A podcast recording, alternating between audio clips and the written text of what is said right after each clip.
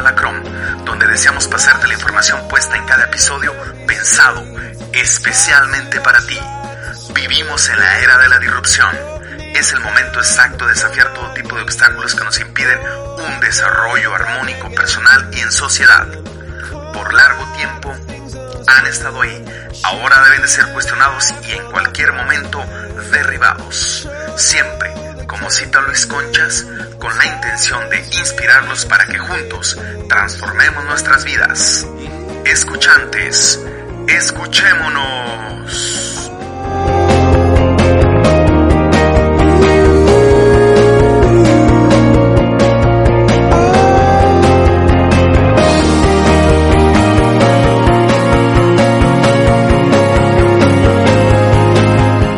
Del balón a la crom, pasemos la información. Episodio 23. Procrastinación o aplicación. La previa. Sale inesperadamente de mis mares. Maldije las oportunidades perdidas. ¿Soy parte de la cura o soy parte de la enfermedad? Coldplay. Una acción inalienable en el ser humano, en nuestros tiempos, con múltiples ocupaciones, roles y realidades, marca la pauta de los actos que deberíamos de hacer en tiempo y forma. Las tareas escolares, los sueños, de la mayoría interrumpidos, son aplazados, pospuestos y al final olvidados con la ilusión de que en algún momento serán realizados o mejor aún, muchos pensamos que por obra de la causalidad se verán cumplidos aquello que pensamos. Que muchas veces nos guste y otras no, a fin de cuentas, esos trabajos, por así llamarlos sucios, o aquellos que anhelamos, no son obra de la casualidad, sino situaciones en el que la disciplina, el trabajo, la organización, la determinación, entre otros factores, son clave para su realización en el corto, mediano y largo plazo, tal cual así sea la tarea, meta, acción u objetivo a lograr.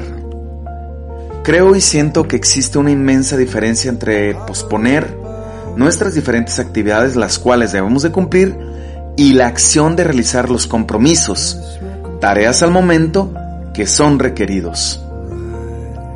El comentario radica en que la acción de procrastinar me lleva en muchas ocasiones por caminos más emocionales que de ejecuciones. La sensación de querer tener que hacer algo y por esa acción de ir posponiendo cala en lo más profundo de mi pensamiento. En ese juego de entre cumplir mis compromisos y tareas en tiempo y forma y en ese juego de sentimientos encontrados no poder hacer hacerlo Existe una sensación de vacío por tener que hacer algo y cumplirlo y no poder hacerlo. Va, es fatal sentirlo. Calentamiento. Eso es precisamente cómo puedo definir desde mi experiencia la procrastinación. Pero ¿qué dice la Real Academia Española al respecto? La procrastinación es una voz creada en su origen a partir del adverbio cras, mañana, el día siguiente, del cual procrastinar toma su significado de dejar para mañana, posponer, aplazar. Al rato, para después, próxima semana, mejor mes, hasta el viernes tengo cuatro días para entregar, mejor mañana. Son frases que se ubican en nuestros pensamientos como un efecto de que siempre va un lugar y tiempo para realizarlo. En el sentido soñador, siempre habrá una luz al final del túnel. Pero en una realidad inmediata debemos de acoplarnos. Y cuando menos lo imaginamos, el día se ha llegado y por lo tanto tenemos varias cosas por realizar. Y al final hacemos más o menos bien aquellas que creemos son las más importantes. Dejando de lado lo que creemos no es para nada funcional en nuestras vidas. Charlotte Lieberman, en el The New York Times en español, titula su columna Procrastinar no es asunto de holgazanería, sino de manejo de las emociones. La procrastinación también deriva de la palabra del griego antiguo acracia, hacer algo en contra de nuestro mejor juicio. Dice Lieberman, la naturaleza particular de nuestra aversión depende de la tarea asignada o la situación. Podría ser debido a que la tarea misma es inherentemente poco placentera, como tener que limpiar un baño sucio o organizar una aburrida y larga hoja de cálculo para, para tu jefe. Sin embargo, también podría resultar de sentimientos más profundos relacionados con la tarea, como dudar de uno mismo, tener baja autoestima, sentir ansiedad o inseguridad. Cuando fijas la mirada en un documento en blanco, tal vez estás pensando, no soy lo suficientemente inteligente para escribir esto. Incluso si lo soy, ¿qué opinará la gente de él? ¿Escribir es tan difícil? ¿Qué pasa si lo hago mal? Agregaría, priorizar que va primero, después y al último según nuestras emociones. Medio tiempo.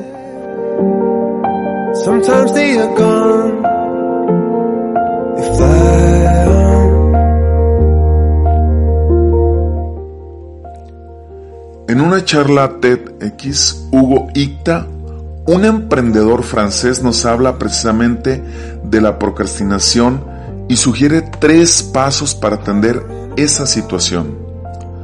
Sugiere tener un accountability buddy como un soporte personal, alguien que revise todas tus tareas, alguien con quien compartir tus objetivos con las personas y te permita seguir motivado.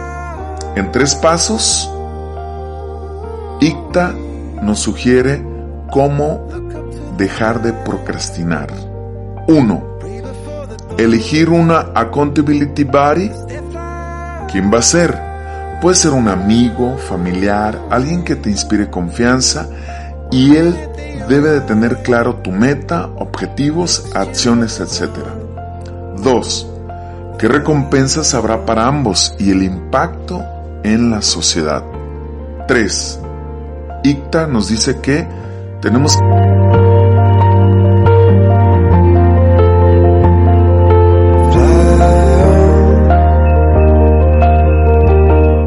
Segundo tiempo. En el blog Facility Fins, Francisco Sáez hace una recopilación de 20 estrategias para dejar de procrastinar.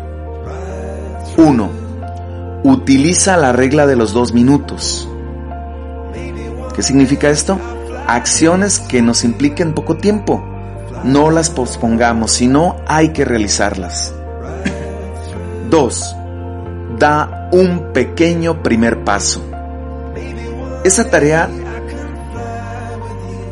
chica o que requiere 5 minutos para, después de otro día o al rato, retómala Así tomarás práctica y perderás el miedo. 3. Las rutinas ayudan. ¿Qué quiere decir esto? Las repeticiones constantes en algo ayudan y se vuelven en rutinas normales. 4. Toma decisiones. Analiza la tarea a realizar. Piensa por qué debes de hacerla y en qué te beneficia perjudica. 5. Haz un seguimiento de tu tiempo. Escribe las tareas que, hacen, que haces al día y el tiempo dedicado. Eso te da y te genera un compromiso. 6. Aprende a decir no. Muchos compromisos adquiridos son por no saber decir no. Ojo, a todos nos pasa, es fatal. 7. No tengas miedo a abandonar. Si no es tu prioridad, no es importante, aplázalo. Y si no hay más, déjalo. 8. Gestiona tu energía, no tu tiempo. Si estás cansado y malhumorado, descansa, haz ejercicio y después retoma la actividad. 9. Utiliza la estrategia de Seinfeld. ¿De qué trata esta? Para no dejar de hacer una acción, márcala en el calendario y ve poniendo una X la acción que has llevado a cabo. 10. Divide el trabajo en tareas pequeñas y concretas. Si crees que es un proyecto grande, divídelo en partes y empieza por cada una de ellas hasta terminar el total de ese proyecto. 11. Establece una recompensa para cuando termines esa tarea que se resiste. Motívate. Piensa en el beneficio para ti o para los demás. Busca cómo premiarte. 12.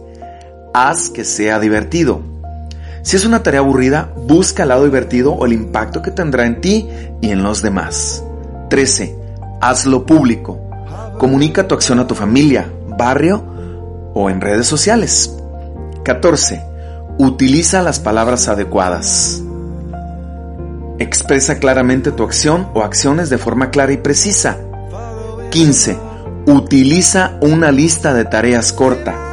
Acorta tu lista de acciones que no sean largas para no abrumarte. 16. Utiliza herramientas que te gusten. Diversifica tus tareas. Usa tecnología con inteligencia digital, papel, material reciclado. Sé creativo. 17. Revisa regularmente tus objetivos. Ten presente la meta, los objetivos y llega a ellos con trabajo. 18. Trabaja tus hábitos. Conoce tus fortalezas y debilidades. Trabaja en ellas y mejóralas. 19. Evita las distracciones. Todo aquello que te distraiga, quítalo y concéntrate en la acción a realizar, solo en ella.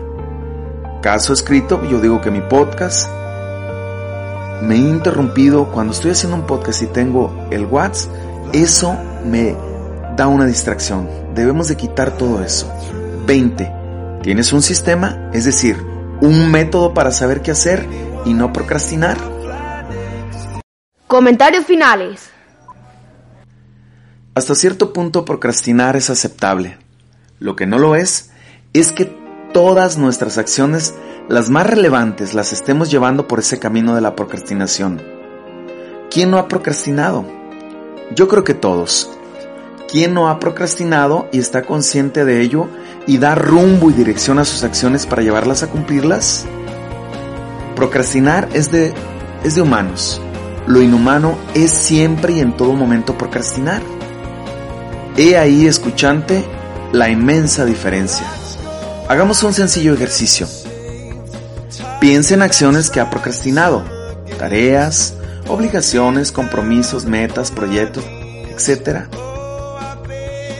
¿Ya lo pensó? 2. ¿Por qué cree usted que las ha dejado de hacer en tiempo y forma? Piénselo.